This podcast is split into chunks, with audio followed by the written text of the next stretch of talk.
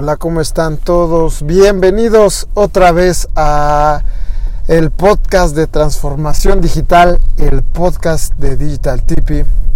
Eh, una vez más nos encontramos para hablar acerca de las estrategias de transformación digital y como ya, ya hemos platicado en otros rubros, ya pasamos por, por la transformación de la experiencia del, del, cliente, también la estrategia de nivel contenido. Y ahora nos vamos a enfocar un poco más a lo que ya es la herramienta como tal o la plataforma a la cual estás eh, inmerso o en la, en la cual estás con la cual estás trabajando más bien. Esa es tu plataforma. Y tu plataforma, eh, hablando específicamente de, de, tecnología, debe de cubrir algo eh, que, hasta cierto punto es obvio, pero no para todas las personas o no para todas las empresas lo es. El, este punto de, de que siempre debe de estar actualizado con las mejores tecnologías con eh, los últimos avances, que estar constantemente innovando, incluso desarrollar nuevos servicios a través de los cuales pues ellos puedan hacer alianzas inclusive comerciales con distintas empresas y hablando específicamente de, PayPal y ah, también puede ser empresas financieras o bancos.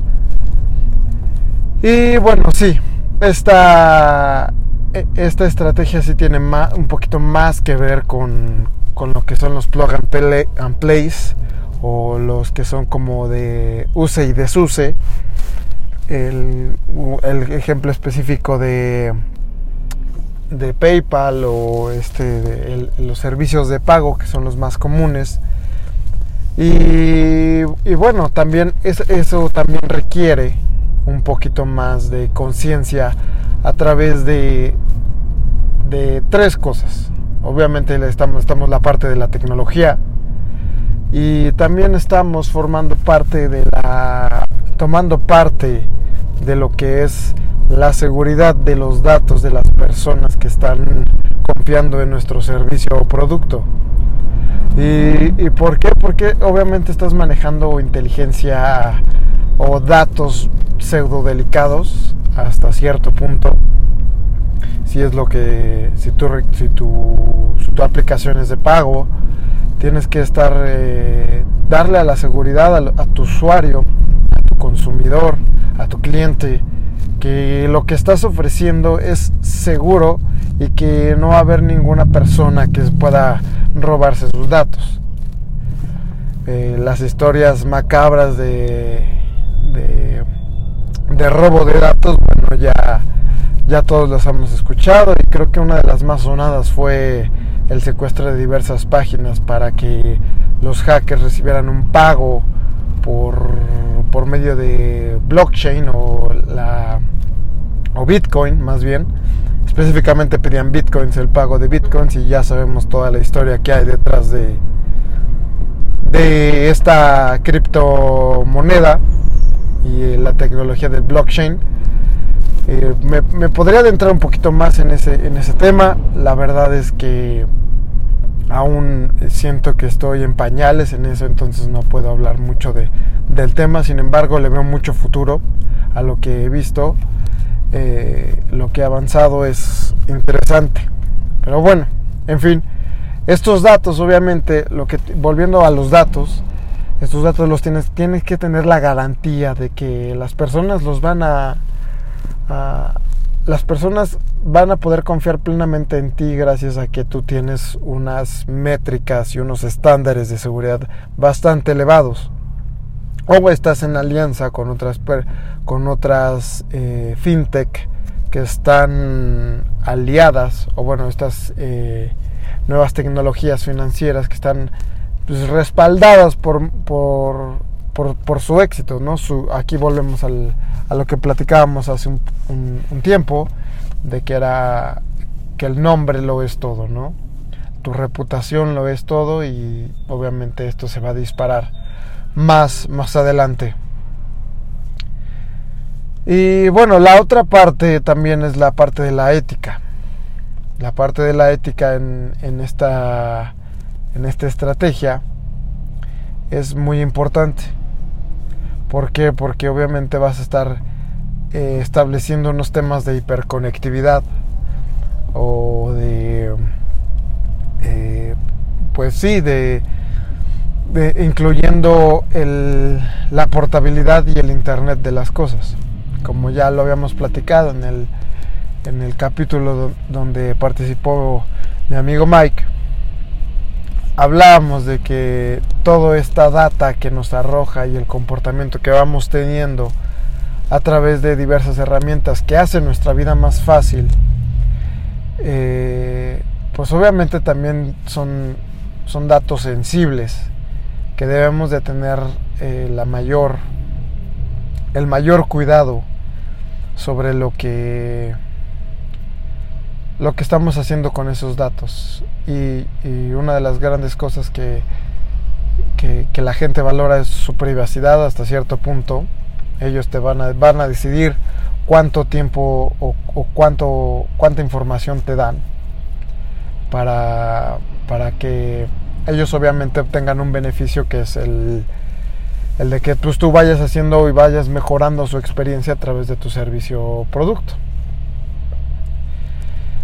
Y esto entra en una pequeña paradoja, porque, o sea, si queremos la vida más fácil, pero también queremos nuestra privacidad y nos da miedo de que, por ejemplo, que, Alexa, el, este sistema de, de asistencia por voz de Amazon, o que Google Home estén escuchando todo el tiempo, ¿no? E incluso he llegado a ver nuevas, eh, nuevas tendencias alrededor de de, las asistencias por voz, que se me hace algo bastante interesante.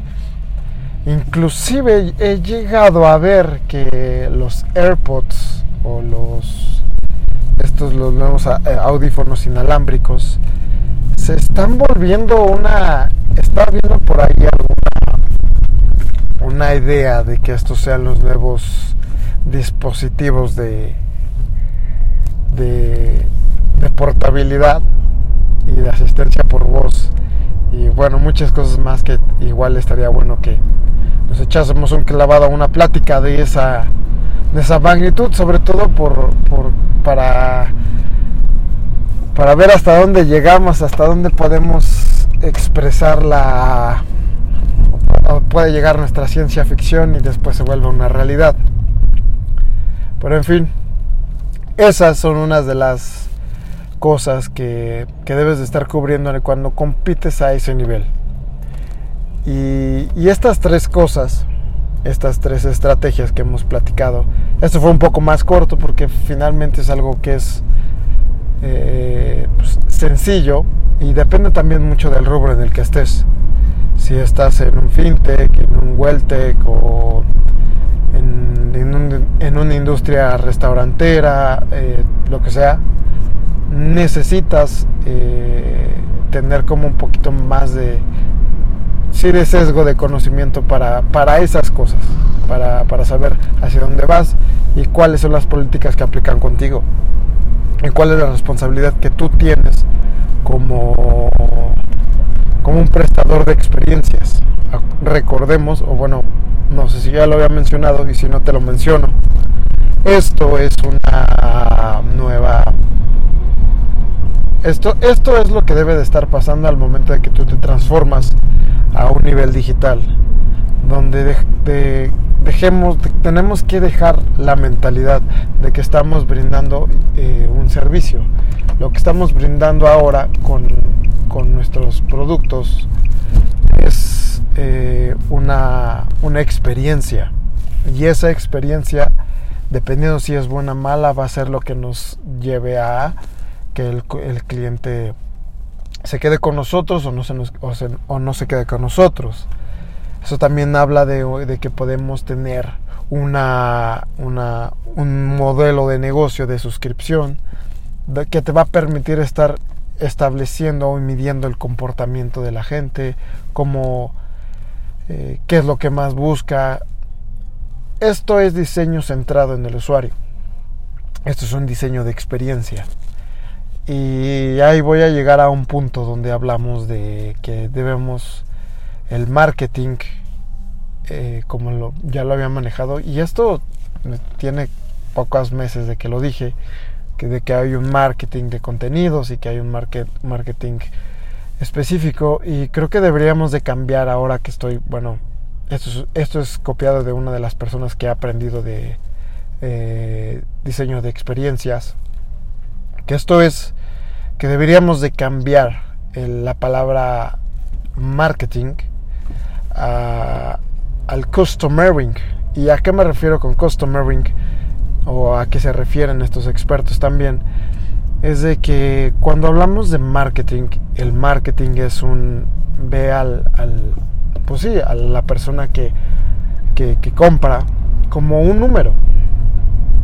Cuando ya no es así, ahora tampoco es un usuario, porque cuando es un usuario, eh, seguimos como con este concepto de que, que es de, vaya, que es algo que no existe.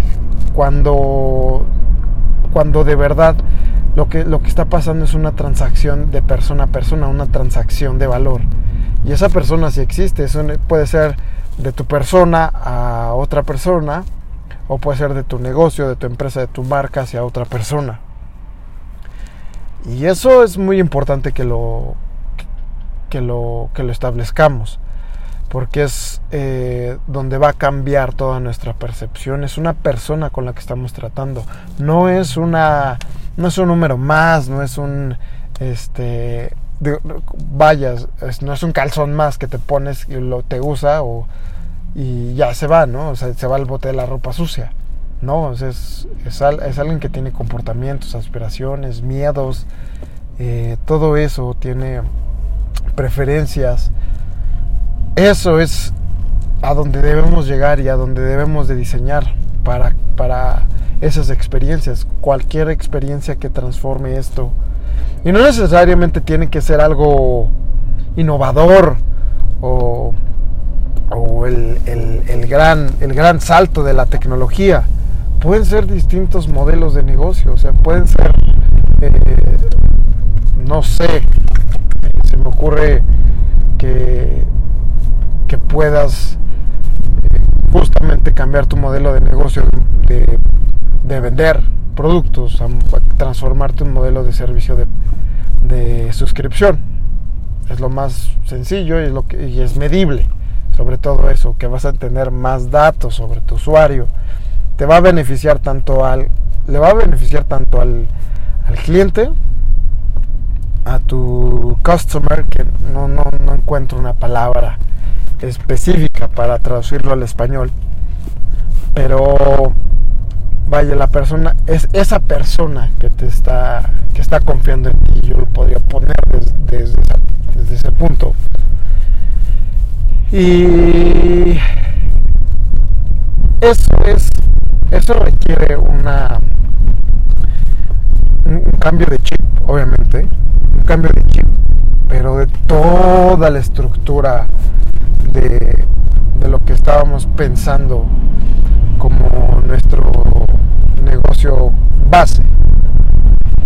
Y esto va a requerir de mucha disciplina, de mucho liderazgo, de que las cabezas de tu negocio, si tú eres una cabeza del negocio, pues te encargues de ser el ejemplo de hacia esta nueva transformación. Porque es muy sencillo el decir, ah, sí vamos a empezar y, seguir con los mismos modelos.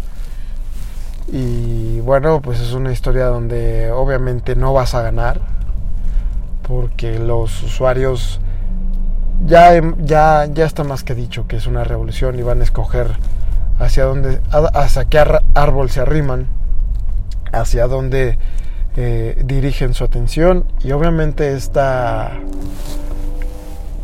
esta, esta transformación lo que está haciendo es que pues sí empieza a, empieza a haber una guerra por la atención y esta guerra por la atención tiene que ser de calidad, no tiene que ser mugrero. ¿Por qué? Porque cuando es mugrero y no aportas nada a la mesa, ya sabemos lo que pasa. A cualquier nivel. A cualquier nivel de estrategia, a cualquier nivel de, de, innovación. Si no aportas el suficiente valor, bueno, pues estás perdido.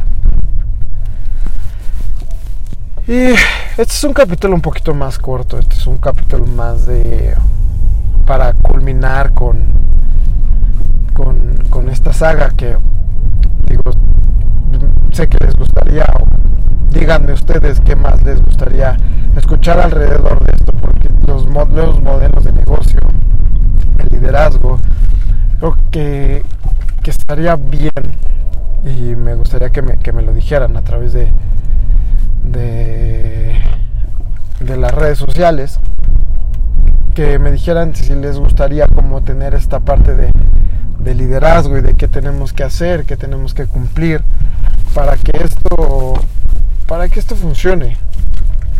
Como les dije, esto, esto ya no es nada más acerca de, de qué le estamos dando afuera al, al, consumidor, al, al customer, a, la, a la persona que está confiando en nosotros, sino que también tiene, tiene que ver con quién está dentro de la empresa, dentro de tu negocio. ¿Qué, qué, ¿Por qué está... E, es, hay tanto problema, al menos aquí en, en México? ¿Por qué hay tanto problema alrededor de, de, de este tipo de transformaciones? Vaya, es más, hasta se habla de que debe de haber un, eh, una experiencia de, empleado, la, experiencia del empleado que se siente cobijado, que se siente informado, que se siente desarrollado dentro de, esta empresa y obviamente también se tiene que estar tiene que estar y eso es algo muy importante porque eso es tu mensaje tus empleados son tu mensaje si, tus empleados no, son congruentes con lo que tú estás ofreciendo, con la experiencia que estás ofreciendo, obviamente eh, pues todo se cae. Todo tiene que ser congruente. Tienes que elevar tus estándares también de eso. Tienes que ofrecer cambiarles la vida, inclusive a algunas personas algunos estudiantes, tienes que ofrecerle y abrirle las puertas, tienes que creer en la gente. Ojo, esto no descarta que haya, pues sí, decepciones, porque se pueden colar varias personas que no está en su mejor interés el que negocio, tu negocio crezca y que la transformación suceda. Sin embargo, si empiezas a tener este tipo de de liderazgo y de, equipo, bueno, pues esto te va a traer unas consecuencias bastante benéficas para ti. Y no se llame de tu círculo porque vas a empezar a limpiar eh, personas que no necesitas y puedes empezar a formar una familia dentro de tu trabajo y empiezas a diseñar, empiezas a formar este trabajo de diseñar tu vida, diseñar tus amistades, diseñar todo. Que eso es algo de lo que se encarga más mi maestro, mi mentor, pero ahora que lo, que lo he estudiado, esto se vuelve una consecuencia, si lo haces adecuadamente, porque empiezas a, a vivir estándares altos, elevados de personas que vayan de acuerdo a lo que tú, a lo que tú eres y que son congruentes con lo que, y con lo que hacen hasta cierto punto. Tú decides hasta dónde quieres eh, llevar estos estándares. Yo te recomiendo que nunca los dejes de, de, limpiar, porque, bueno, más bien de refinar, porque estos son los que te van a permitir vivir lo más feliz del mundo, poder relajarte, poder en determinado momento multiplicarte, porque también de eso se trata esta transformación, de que tú puedas explorar nuevas áreas porque tienes el suficiente tiempo para poder hacer nuevas unidades de negocio, explorar nuevas tecnologías, nuevas...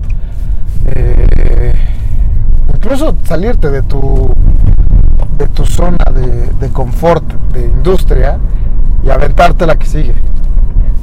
Que eso es, digo, ya traes la experiencia de formar un negocio, ahora tienes que adaptarte a una nueva industria.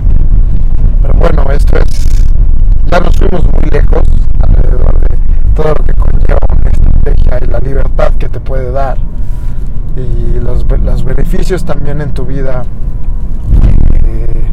Esto es una plática muy, muy informal de, todo lo que puede pasar alrededor de una consultoría, de, por parte de nosotros, porque nosotros también nos llevamos bajo estos estándares. Digital Tip está diseñado también para eso. Digital Tip, de hecho, me voy a poner un poco pasional al respecto de pero Digital Tip está siendo fundada con un fin también egoísta conmigo. Y eso es que yo quiero ser el mejor papá del mundo. ¿Y por qué quiero ser el mejor papá del mundo? ¿Y por qué todo esto tiene que ver con eso? Porque yo quiero estar seguro de que mis hijos o mi hijo o mi hija van a cambiar el mundo. Sé que yo no lo voy a cambiar. Sé que yo no voy a poder solo. Pero si forjo los socios, los amigos, la familia adecuada, si yo tengo eso eh, refinadísimo y, es lo que, independientemente del futuro que les pueda dejar, hablando económicamente, si yo les puedo, yo puedo estar tranquilo de que el día que, que yo muera, tenga la seguridad y la tranquilidad de que uno, siempre les prediqué con el ejemplo. Dos, que las relaciones que dejo alrededor de ellos son de alto valor y que ellos tienen unos estándares muy elevados y que van a estar refinados para poder filtrar personas y que ellos se lleven lo mejor de esta vida y que a través de eso y que ellos se vuelvan el ejemplo, este mundo cambie. Y esa es la razón por la que esta, esta empresa y diferentes empresas que yo tengo los planes de fundar es esa. Y demostrarles que para formar un imperio no se necesita aplastar a nadie. Bien, pues esto ha sido todo por el, por el podcast de hoy. Es un poquito más eh, fue, me gustó. me gustó porque creo que esto, esto es algo que hacía falta, que conocieran de quién está detrás de todo esto. Ya lo conocen. Ahora eh, también falta que ustedes lo definan. Y esto también se hace con los métodos más puros. Recuerden esto siempre, ténganlo en la memoria su negocio, todo eso va a ser un reflejo de quién está adentro y de lo que hay adentro de cada persona. Y bueno, eso es todo. Esto es eh, el podcast de transformación digital. Un podcast que no está centrado en el marketing está centrado en lo que ustedes también quieren escuchar. No se olviden de comentarme qué es lo que quieren o qué temas les gustaría alrededor de todo esto. Los saludo y espero que tengan una excelente tarde, noche, mañana, que tengan una excelente vida.